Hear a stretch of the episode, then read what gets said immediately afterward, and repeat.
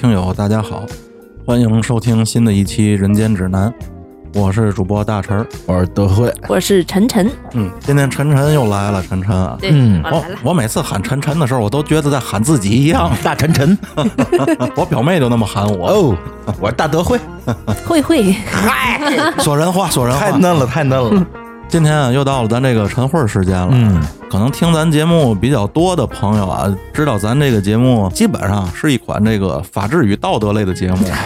就是阶级泄愤啊，其实我一直感觉有点遗憾，就是咱这个纯儿哥啊没有时间能参与这种节目。对，纯哥是特别讲法治、特别有道德的一个人，对，而且纯哥还是一个天成天挑着批判主义大旗骂仙界的人。对对，打着红旗反红旗的是吧？玩笑归玩笑啊，咱还是回到今天这主题来。是是是，咱今天发这期节目的这个日子是咱们这个教师节，对对对对对，咱们在这儿啊，咱咱们就先祝老师们啊节日快乐这得有掌声。来 鼓掌，我觉得在座的三位啊都上过学，得难听的话来了，开始了，哎呀，你要说这个对老师的记忆啊，其实我还真的挺有记忆的。那么？我对我两个小学老师印象尤为深刻。嗯。首先就是我这个一到四年级的班主任，嗯。当时我上学的时候，他可能也刚实习吧，应该也是。嗯嗯。过来带我们班，从一年级带到四年级，对我的这个身心啊，反正都进行了摧残是吧？造成了就到现在让我回忆起来都不太愉悦的这个经历。哦，就说一个经历吧，就是当时咱小时候那会儿，嗯、我不知道你们有没有喜欢把这个家里门钥匙挂脖子上。我倒没有，没有，啊？因为我是自己上学回家，家里没人，我得自己开门，嗯嗯就把这个家里的门钥匙拿一个那个那线绳，嗯，嗯，钥匙儿童嘛，这过去有这么一个说法，对，拿线绳把钥匙挂脖子上。然后我们这班主任就是等我这个钥匙，就是因为我不听话嘛。这个其实说到底还是因为我自己不听话，淘气，哎，淘气小男孩嘛。然后这老师蹬着我这个钥匙，舌都给蹬折了，锁喉是吗？对，蹬着我，在我幼小的心灵啊，还是造成了这个特别大的阴影。我现在想起来他，我还都特别想由衷的跟他说一句了。嗯，去去吧，对人过节，人过节，啊，是是是，都会有什么对老师的这个印象？嗯，有挺多的。嗯尤其你像，比如咱先从小学说吧，嗯小学时候有一个就是上了岁数的一个老太太吧，你知道吗？孙老老师，嗯我到现在也非常感谢人家。她是六年级才接了我们，只教了我一年，嗯，但是我对这老太太就印象特别特别好。就他生病了，我一个六年级的学生还去还拿拿了那个水果罐头家里了去看人家，哦结果结果我妈告诉我那罐头已经过期了，不懂啊那。不露脸这个，这粉儿不露脸。然后就说这个那会儿就是我们家不是就是那个南开大学的嘛，南大那时候我们家平房的时候，经常停电，你知道吗？嗯一停电就有时候家里忘了买那个洋蜡了，就这蜡这蜡烛啊，写不了作业，家里是黑的，写不了作业，嗯，所以就是哎上学转天的时候跟老师说，哎哎老师我昨天家里停电，都知道南这个南大平房那块儿停电，然后老师就对我就没有那么苛刻，我就说哦行就知道你啊怎么怎么着，反正对我真是挺不就挺不错的。然后我小学毕业考试的数学成绩也还算是比五年级时强得多吧，可以说那你们小学的班主任是教数学的是吗？不是教语文的，教语文的？我只是对这个数学老师特别感激。哦，晨晨有没有这种记忆深刻的老师？我倒还好，嗯因为我的印象当中最深的就是小学和中学的老师。嗯我们小学可能比较奇怪，大概每一年都会换一届班主任，哦而且全都是教语文的小学时候班主任好像都是语文老师吧？对语文老师相对多。居多，是吧？嗯整体的话，我觉得我的老师。对于我属于比较中立的一个态度，因为我小学的时候的成绩还是还算可以，嗯所以他们我也不是那个捣乱的孩子，他们对于我还好吧。但是班里我记得有那种男孩儿比较调皮捣蛋的，嗯他们也会把孩子拽过来，嗯拽什么衣领儿，也会有这种情况。但哎整体还不错，在那个年代的时候啊，嗯，对于教师啊，呃，这个监管这块儿还不太成熟。嗯，咱其实说句半开玩笑的话，你就像这个七零后、八零后啊，没被老师推过搡过的，基本没有吧？我觉得。嗯对对，嗯，女孩儿还好吧？女孩儿好一点儿，那个年代也包括现在吧，可能对女孩儿相对老师是宽就宽容一些吧。嗯，而且以前的孩子的家长跟现在的家长好像也不太一样。没错，没错。就关键意识不一样。对，有请家长的，或者是孩子被教育了，家长都会跟老师说啊，我给你我们孩子随便打，您随便教育，怎么怎么怎么都行啊。嗯但是现在我们家一直跟老师那么说，就说你打他，他皮糙肉厚，没事儿，你哎哎呦对对对对对不听话揍他。而且咱说句不好听的，现在多大的孩子都有手机，这老师也不敢太过分，怕被人录像啊。嗯，是，现在学校里头都有监控，连幼儿园什么的都有监控。是这意思对，上学的时候那会儿有这个毒味儿，就是有对吧？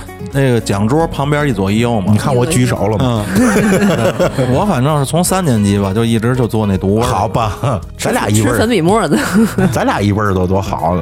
其实做那个毒味儿啊，我跟你说，手底下想玩点什么也得玩，你只要把你这东西贴着那个讲桌，太对了你，就可以在那夹角里头在那玩这。叫这太有经验视觉死角。对，老师其实也看不见。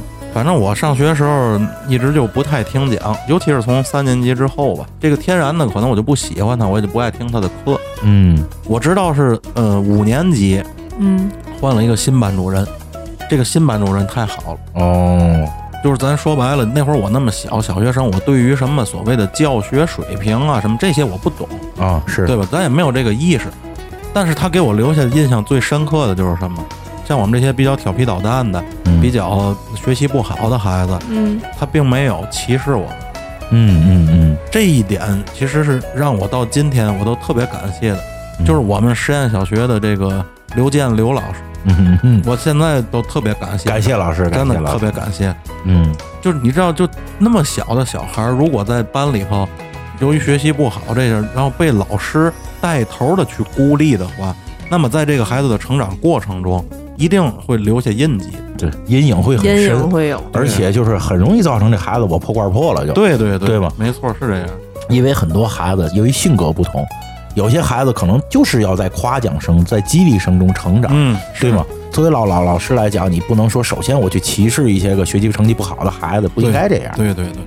其实啊咱们有些时候咱也能理解，我女朋友也是老师啊，是幼儿园老师啊，嗯就是有一些淘气的小孩儿，嗯他的确会特别让你生气。嗯然后那些可爱的小孩儿呢，的确就是会让你特别喜欢，因为这个老师他也是人，嗯，当然了，这个很正常。人就有好恶，对吧？对，这其实很正常。但是不是咱们唱高调啊？嗯但是咱们必须提到这个师德二字。嗯，咱们别说的多神圣，但至少这份工作是有义务的，当然当然，对吗？这份义务最基本的一个原则应该就是一视同仁吧？我觉得。对，就是虽然不是自己孩子吧，但是手心手背他也都是肉，对吧？我觉得应该是这样一个状况。是是是，咱们说到我上初中以后，嗯初中以后，我也是要感谢一个非常好的一个老一个老师，因为我们都是南开大学的，就跟跟老师也是邻是邻居。我当时遇见一个老师，跟我住邻居，不是我们班的班主任，嗯，是别的班的，也是我们这个年级的。然后由于跟我住了近，每天过来给我补课，哦，真好。这么好，每天过来给我补课，然后带着一个他们班的孩子，就是就是他们本班的学生，然后再加上我给我们俩补课，是免费的吗？免费的，那太每天过来看着我们俩写作业，给我们补课。太负责任了。然后最主要是什么？我爸那那会儿一直在这个广州那个做生意什么的，嗯经常去广州。你别说给老师钱，我爸给了买了一身衣服，给了送家里去，转天又给我们送回来，不要人家就不要，连身衣服都不要，就别说钱了。这老师就这么好，有师德呀，特别感谢人家老人家老老师。还真是，而且那会儿的人们，这个淳朴的是真淳朴。对，可能他收了这件衣服，可能人家自己心里头都会原谅不了自己。对，真的是特别好。人就是那个老师是一个政治老老师，所以我觉悟高嘛。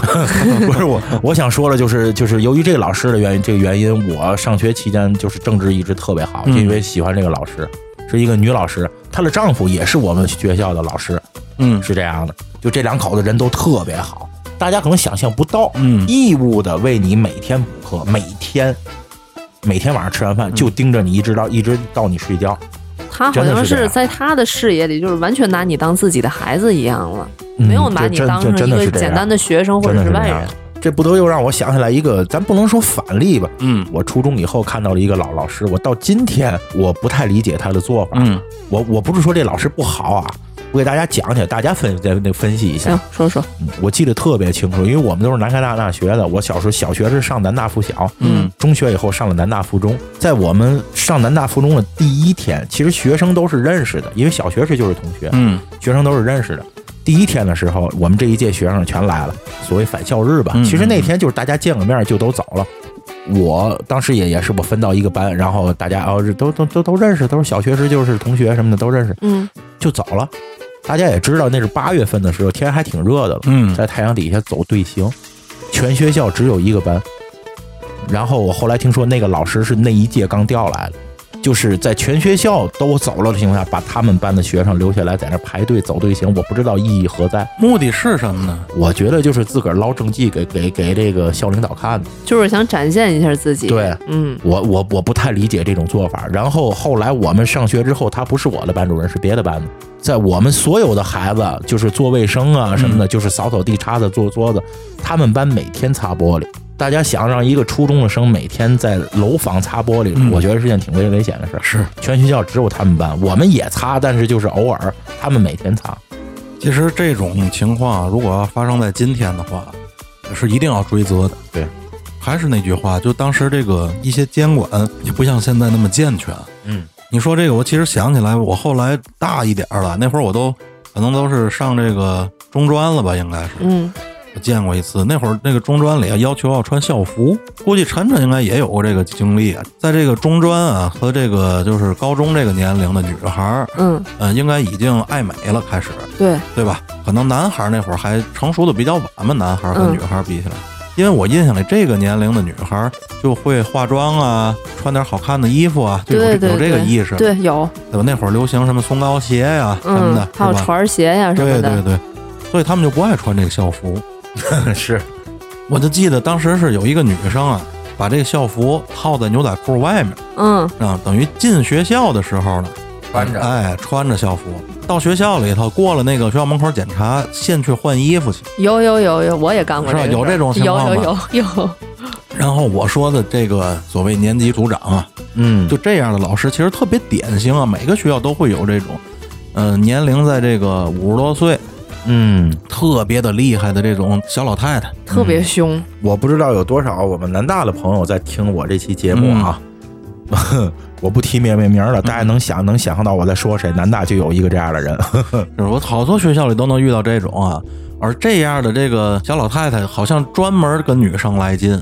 职专应该更要命一点吧，因为我上的是职专，上的不是高中那会儿，嗯，所以我们学校那会儿我们的校服是西服，哦，女孩儿也是西服。特那段时间是特别爱美的，然后每天上学校进大门之前，那个教导处主任都在门口站着。嗯 你但凡有点衣冠不是不算是衣冠不整吧，嗯，就有一点不符合他的仪容仪表规范的，他就立立马给你拽到一边，然后让你修整。那教导主任都特别厉害，嗯，以至于后来就好像就参加工作了之后啊，嗯，我在好多单位里我也发现这个情况。对，就是这个五十多岁这小老太太啊，对那个试工期的那个十八九岁小女孩啊，就怎么看怎么不顺眼的，我也不知道为什么啊。就是可能他们那会儿是更年期，就是每每你看到他们这样的人的时候，你才会想起来，哦，老师也是人。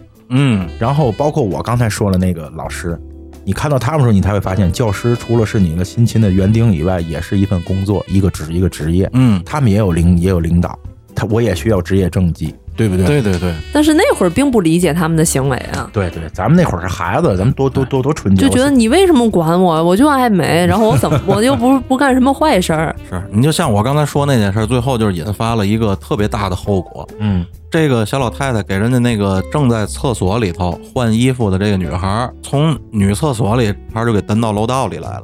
当时几百人同学围观，对围观，过分了，现在不敢，然后退学了。这孩子、嗯退学，家长来学校一通闹嘛。嗯这个事儿你就不敢想象会发生在现在嗯，对，啊，所以我就说那会儿可能也是一些监管上的问题啊。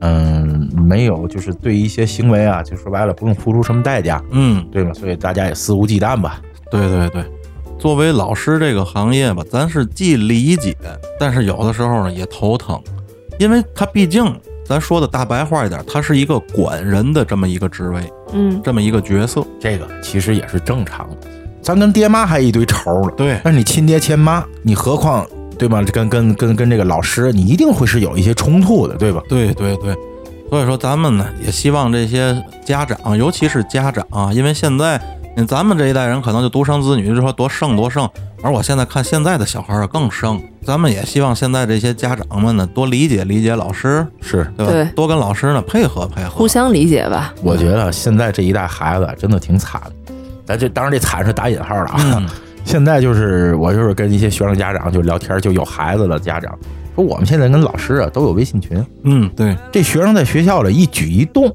我们全知道。包括晨晨，你说你小时候，咱们都跟老师跟家长说点瞎那个瞎话什么的。嗯对对对你，现在不可能。哎，我们学校今天那个那个那留个堂晚一点儿，他妈这太透明了。他妈直接就微信群问了，你们是留是留堂吗？嗯老师说没有。嗯这个瞎话孩子都不敢说，是你知道吗？你看都会聊到这个，我又给你提供另外一个视角。嗯因为毕竟我这天天跟老师这个同出同住的嘛，对吧？我们这个家里那个就是老师嘛。对对对，你知道吗？就每当你刚才说到这种，哎，老师，我们孩子今天在学校是不是怎么怎么地的时候，嗯你知道这老老师都是骂着街回微信的吗？嗯，不知道吧？不知道，知道骂的什么街吗？什么？就是你们有下班，我们没下班，是吗？说的也是。每天回来之后，从七点到了家，一直就回这些家长微信，得回到晚上九十点。哎呦喂，就你们下这个我们还真想象不对吧？这次视角不一样吧？对对对就其实老师也有人家老师烦的这些事儿哦。白天的时候你们家长上班去了，然后你们下班了，忙完手底下活，做完饭收拾完了，这会儿想起来了，扎堆儿这个时间都过来问老师，我们孩子怎么样？我们孩子表现如何？对，人老师没有自己的生活，我们老师没有下班嘛？哎，这点我特别能够理解，嗯，因为我也是做这种服务行业的。嗯对嗯很多人就是客户吧，算是客户吧，他们是完全不理解你，嗯他觉得你应该是二十四小时在线、二十四小时服务的。对对对，但是呢，有的时候就当你下班，你自己完全休息的时间，他也会再给你打电话、发微信，嗯跟你说照顾照顾谁谁谁呀，怎么怎么样，因为职业的问题嘛。对我也是在骂着街回复微信。这个啊，就是什么呢？嗯有一些有一些家长认为，哎呦，我不就问两句话吗？嗯，其实老师说，我们班四十多个孩子，家长都是你你你这么想的，一人两两句话，我今晚上别过了，对呀、对不对？每天如此。是这意思。而且更有甚者啊，我觉得连最起码的礼貌和尊重都没有，嗯，直接那个语音电话就顶过来，你都不问人一句现在忙，人有什么义务现在理你？人家在下班时间，说的直接的那语音通话噔噔噔噔噔噔噔噔噔就过来了，嗯知道吗？什么就有点最起码的尊重和这个，对就就连我一个这个在旁边的旁观者啊，我有时候其实都挺气愤的，当然当然，人家挣的是一天八个小时的工资，对吗？有这个义务要去在这会儿去回复你想，这还是说是幼儿园的老师，我相信就是那种小学、中学的老师，可能就面对这种问题更更多。那当然了，因为一上到小学、初中，就牵扯到了一个学习的问题。，对，我就想这些小学老师、初中老师或者高中老师，就每天下了班回家，不定怎么要去应对这些家长的回复了。是，所以说有的时候我也跟这个学生家长，包括学生也说，老师有时候在学校里要是犯点脾气什么的，态度不好，其实咱们多少谅解一点，理解一下。因为人家真的挺烦的？而且家长啊，其实咱说句那什么点儿的话，家长们也应该有一点点打引号的小聪明。嗯，就是你的没礼貌和你的烦人和你给别人带来的这些额外的这个占用别人时间的服务，你不觉得转天可能会还在你孩子身上吗给自？个儿孩子招事儿，哎，你知道吗？家长在做什么事儿的时候，咱说句白话，你想想自己孩子在谁手里？给给自个儿孩子做脸，对吗？咱今天啊，咱们说这教师节，咱没算骂街吧？不但不能骂街，而且我还得跟好多这个老师我道歉，嗯因为我从小到大不是一个让老师喜欢的孩子。嗯，咱都咱都不是。哎，我关键是我呢特别爱跟老师顶嘴，嗯我从小就能说，嗯真的你们想象不到，我是属于拽着老师脖领子去校长室的人，嗯，你们想象不到。嗯嗯就今儿老师你冤枉我了，不行，活不了了，你拽着你脖领，你去跟我见校长。我从小是这样一个校长直接把狗头铡都办出来。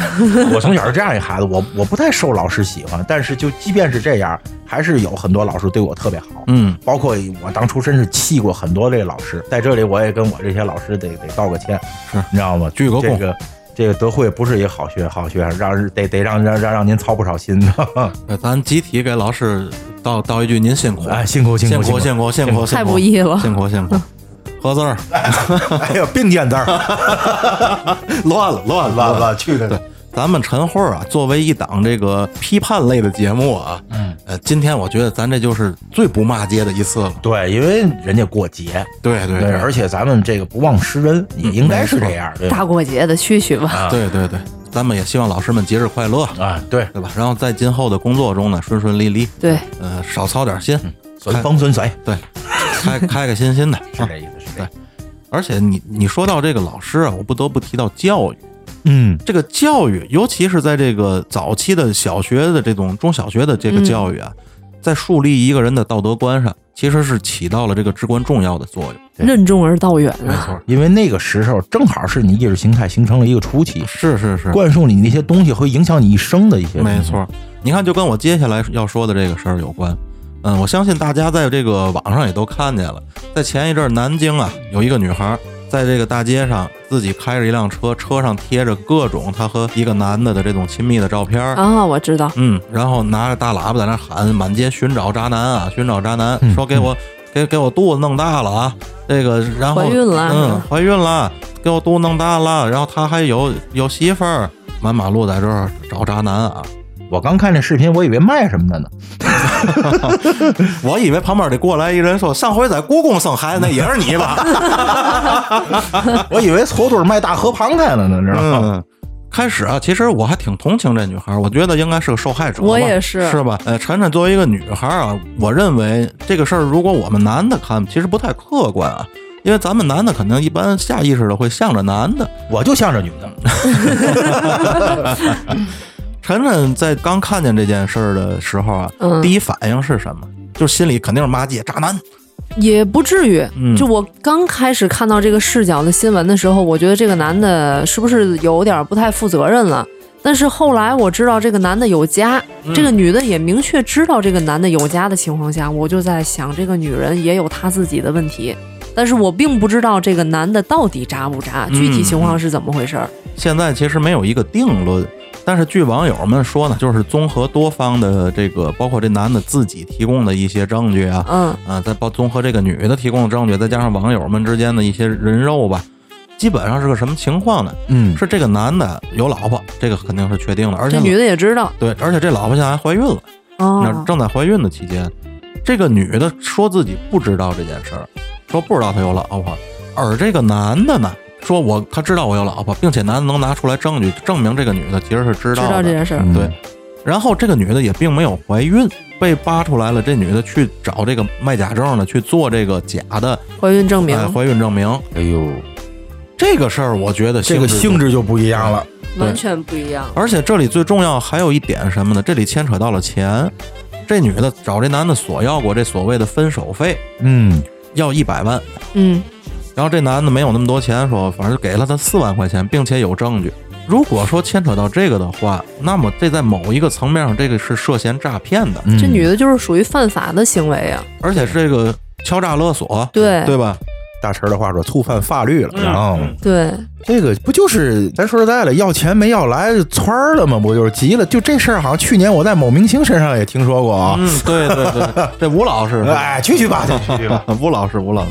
所以我在思考这件事儿的时候啊，就包括今天叫晨晨跟咱们一起来聊这件事儿，也有这个考虑啊。嗯，因为我觉得咱们可能俩老爷们儿讨论这件事儿不够客观，可能会本能的去有一些男性视角吧，对吧？虽然德惠心里是向着女性的啊，对对对对对。但是我我我妇女之友。嗯，但是你的生理结构呢，毕竟是一个男性，是吧？嗯，所以说你可能会有下意识的这个男性视角。我其实挺想听听晨晨怎么怎么感觉这件事儿的。我觉得这两个人各有各的问题。嗯首先，这个男人呢，你有家，而且你媳妇儿在怀孕的期间，你是不应该做这种不道德的这种行为的。嗯，对但是呢，他这个男的给这个女的钱，可能是作为分手费啊也好，还是怎么样也好，我觉得是对于这段本来就不算一段正常的关系的结尾来讲，嗯其实算是不错的。嗯，这怎么讲？怎么个不错法？你想啊，这个女的明知道这个男的是有妇之夫，你嗯还要去掺和到别人的家庭，嗯跟这个男的有没有爱我就无所谓了啊，就不管了。嗯你出来混，你就是为了玩儿，嗯，对吧？你要你别跟我说什么你有真感情啊，你是为了爱情，反正我是不太信。嗯嗯，你真的为了爱情，你都会找一个单身的人，嗯你会寻找你的真爱，然后走进婚姻的殿堂，嗯对吧？嗯嗯所以这个女的也有她自己的问题。你既然出来玩了，你就要玩得起。如果你玩不起，你就不要出来这个当众去祸害别人，嗯去祸害这个男人。何况人家也没白玩。对呀、人家没有白玩。但是很多这种情况，很多大社会的数据都说这种情况就是哎，女人吃亏了。但是我也不太理解，为什么女人就是吃亏，男人不是吃亏的？嗯，其实我的这个态度可能有一点点不客观，有点嗯极端。在这个女人吃亏这件事儿上，我其实一直想不通，嗯，为什么女人在这件事上就是吃亏的呢？这不是歧视女性吗？可能跟生理构造有关。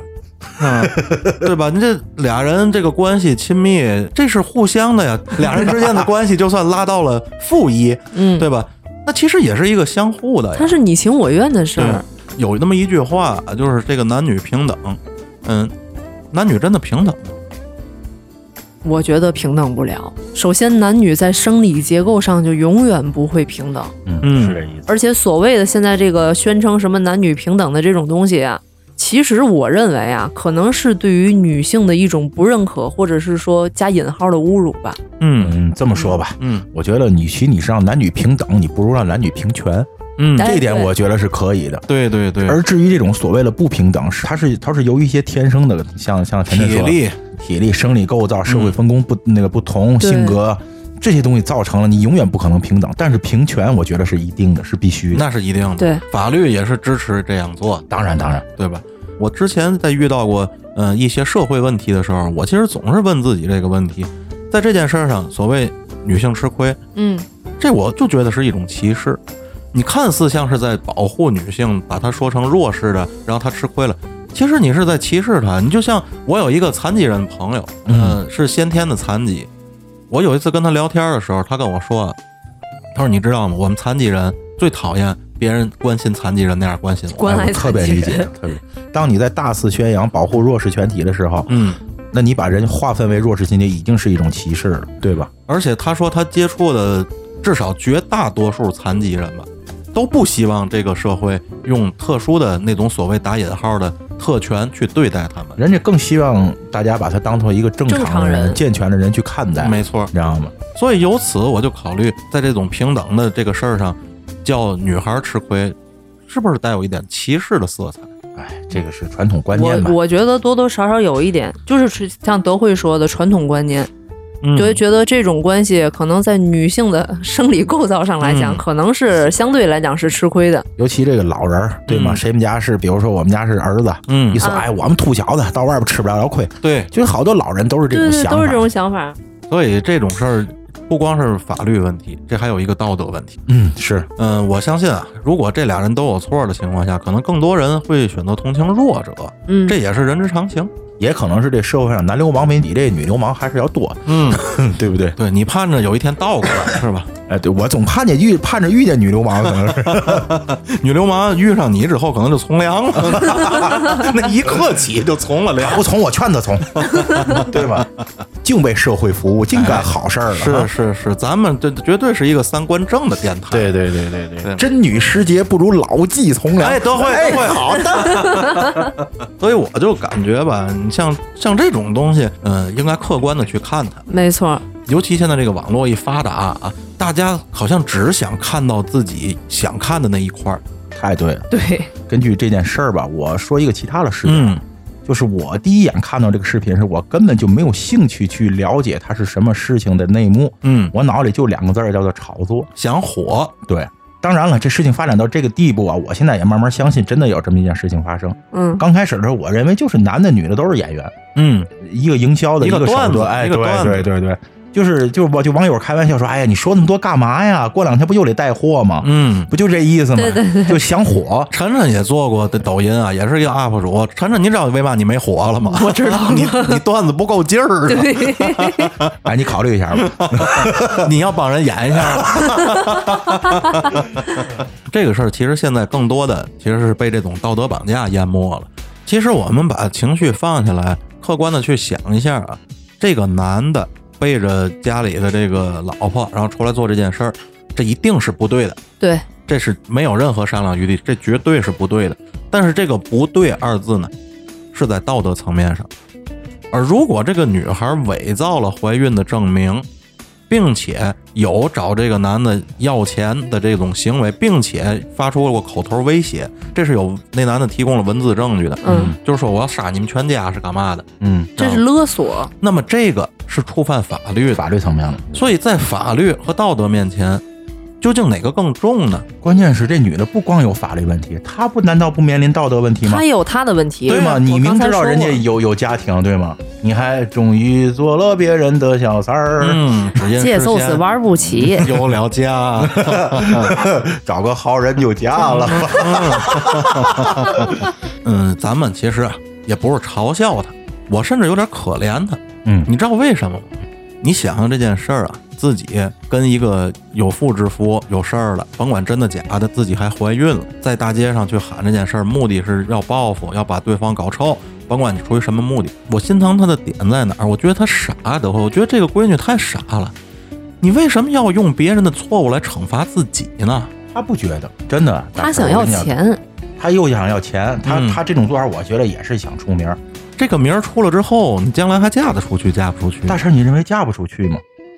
这个网络上有多少挨骂的女的，最后嫁的好极了。嗯，是对吧是是，没错。关键是看客太多，嗯，对吗？有有这个土壤，对，我觉得他下一步啊，就可以打着这个怜悯之心开始征婚了。哎，我觉得也是。有没有人站出来，不在乎公众的眼光和和这个这个这个什么，来把我娶了？哎，对对对，我觉得都会上。德惠没戏，人家有条件，人分手费都要一百万。，对对对嗯德惠没有资格，德惠对，我我没有钱，你知道吗你不配德惠，对 我还是做好我主播这一份有有前途的职业吧。对对对，今天的工资一碗板面。啊哎，好的，我加俩鸡蛋。啊，那没有，那一般只有逢年过节儿才有。其实说一说一天到一万，咱们也是开玩笑。咱们刚才表达的那些，咱们的想法不一定是对的，咱们都有偏激，不一定是对的。咱们都有偏激的地方，只是觉得这件事儿呢，我甚至觉得有点可笑，就是一场闹剧。我觉得啊，这姑娘，如果咱假设这件事儿真的是发生了的，我觉得这姑娘有一天会为自己的行为所后悔。一定会后悔的，你知道吗？真的。是这样。她现在觉得，哦，我现在我我如何如何了？哎，我办的挺漂亮的，我不但把这男的给毁了，我还出了名儿。有一天她会后悔的，我觉得。比比前辈，比比那个凤姐儿、龙姐儿、芙蓉姐儿和花姐的，对吧？你比比这些姐姐，人家那个拿丑出名啊是有底线的。对，而且人家是有一套完整的计划的，或者说是一开始没有，后来有团队打造的。我不知道这个这事儿后续会怎么样啊？嗯这里最大的区别呀，就是人家的那个以丑为卖点啊，没有牵扯到道德层面。更没有牵扯到法律层面。我跟你说，如果这个女孩儿是一个被强奸的女孩儿，站出来说我被强奸了，公之于众，我告诉你，跟这个性质都是截然不同的，并且谁娶她都不丢人，对，那是一定的，对不对？那那那是一定的。那个叫受害者，对，而这个叫你情我愿，嗯嗯，对吗？你甭管说那男的是呃有老婆也好，没老婆也好的，你就即便是当时被骗了。但是过后你知道了，以至于这件事儿走到现在这个程度啊，德辉，这一定一个巴掌是拍不响的。没错儿，决定绝对是拍不响的。而作为公众来说呢，一牵扯到这种法律与道德的，嗯仿佛公众把这个道德看得比法还要重，嗯嗯，这是现在社会的一种导向，也是一种倾向吧。舆论导向。对，不得不使我联想起了去年的那个玛莎拉蒂女，嗯嗯记得这件事儿吧？嗯这个女的开着一玛莎拉蒂啊，嗯、醉驾，嗯前后撞了八辆车，最后撞的一辆那个一个宝马，那车上坐着仨人，然后那车起火了，死了俩人。嗯嗯，其实这件事儿啊从法律层面上不用多说，这就是以危险方式危害公共安全罪。对，这个咱们国家是有明确的法律的这个这个条文的。对，而我为什么提到这件事儿呢？因为这些年，我相信大家啊，总能听到一些这个称呼，什么奔驰女、宝马男啊怎么地对？哎，我觉得这是不是也是一种歧视呢？嗯，仇富吧，我觉得是一种仇富心态。对吧？我就每次在听到这种词儿的时候，我特别奇怪啊，嗯，开这个样的车被就就要被定在耻辱柱上吗？对，而相反的另一种歧视是什么？如果我要开一辆卡罗拉，那怎么没有人管我叫卡罗拉男呢？对，我开一个轩逸，怎么没有人管我叫轩逸城呢？你们难道歧视我吗？这也是一种歧视呀，对对对，对吗？为什么只有在这种豪车的时候才要被冠成它的名字？因为你这个刚才说那些车，嗯不配让人仇视。嗯，是是是，可能是这样。你你你你说那些个，它不叫就我想遭恨，我都不配。对，你知道吗？嗯，谢谢大伙儿，谢谢大伙儿。就是这样，因为怎么说呢？就是咱就根据就就就说回你这件事儿啊，嗯一沾玛莎拉蒂女酒沾这几个标签儿，嗯，这个人在大伙儿所有人心目当中，这人已经死了，完了，对这人死了。其实这件事儿啊，在法律层面上，其实没有什么过多值得讨论的，对对吧？这个是就很明显，他犯罪了，酒驾，然后导致了其别人的死亡，而且导致那么多严重。后果吧？对对对，而这里的关键点是什么？是在去年呃刚出这件事儿的时候，此女态度极为嚣张。哎，对，是她的态度。这个也确实是挺重要的一个点。嗯，当时他就说，我花多少钱啊去这个解决这案子，我捅给法官，捅给律师，我都不赔钱，我就不认头赔。我花多少钱办我都。我想起我一个哥们儿在离婚的时候也是那么处理。哎呦，这个真有点缺心眼儿了。这个这事儿能拍桌面说吗？可能这就是嚣张到一定程度了。惯的吧，可能也是惯的。就说白了，他要从底层打拼上来了，他一定不是这样的。然后到现在呢也改口了，因为可能是经过这一年啊，看这个案情对自己是越来越不利啊，对，再加上社会上的这个声音，嗯，现在改口就是什么呢？愿意赔四百多万吧，应该是、嗯赔四百多万，但是对方家属现在不接受赔偿，就是我们不接受也不谅解，我们要求研判。是不是死了那也是个宝马车的车主，对吧？对对对，人家开了意思也不差钱儿啊，对对吧？对对对对，你人家你给俺个说法，你给俺个说法。其实也能够理解家属的心态。嗯，如果我作为受害者的家属的话，我也不愿意接受这个赔钱道歉。那如果说事发当时这个女的的态度，玛莎拉蒂女的态度，如果不是那么嚣张的哎话，，你说这对，可能我会稍微好一点。作为被害者的家属，也就是说，现在对于这个呃玛莎拉蒂女，嗯她手里的其实最后一根稻草已经是完全没有了。对对对对，就是民众的一些个态度也好，对他们的一些反感也好，其实往往来自于他们自己有时候一些办了错事之后嚣张的态度。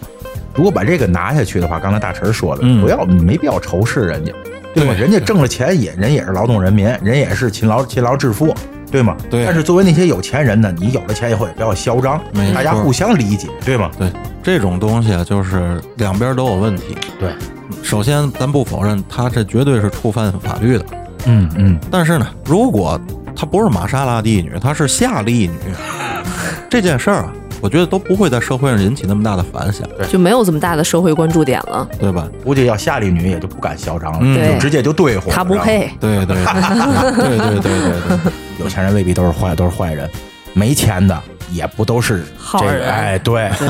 然后 是。反正咱们这个晨会节目里啊，就说不出好听的话来。这毕竟是一档批判节目。对对对对，咱们要是都歌颂了的话，那这这听众朋友也不答应啊。对，听众听咱这档节目，其实就是听咱替他大伙儿骂街呢。对对对，是吗？是横横横市嘛。高低是这样子的。所以咱们其实说一千道一万，嗯、也没有用，有法律在嘛，用不着咱们去说三道四。对，相信法律是公平公正的。对咱说了也不算。对对，对，最后呢，肯定是会有一个公正的结果的。对，没错对对咱们呢就持续关注，对对吧？大家都把心态放平和。对，咱看看最后法律，嗯，是怎么去决定这件事儿的走对向。对对咱们说了都不算，对吗？把心态放好，别看人有钱就眼热，自个儿挣去。哎咱有嘛说嘛，我挣不来没关系，我该什么日子我过什么日子。嗯，这个大家呢也是安贫乐道，安常处顺，过自己的日子，嗯对吗？我有多大的屁股坐多大的那椅子，对吧？嗯，前两天也看到一句话，叫做什么呢？叫忘记失去的，感激拥有的，期待将至的。嗯，嗯我觉得抱着这样的心态，大家能活得快乐，能哎活得轻松。对对对。对，然后呢，就真的是不小心犯了错误，嗯，勇敢的去面对，太对。勇敢的去承担。以现在的法律，你躲不过去对，就是告诉你，而且人非圣贤，孰能无过？没。错，嗯，那行，那咱今天就这样。再次祝这个教师们教师节快乐啊！教师节快乐！教师节快乐，哎，就这样，嘞，大家再见。哎，再见。再见。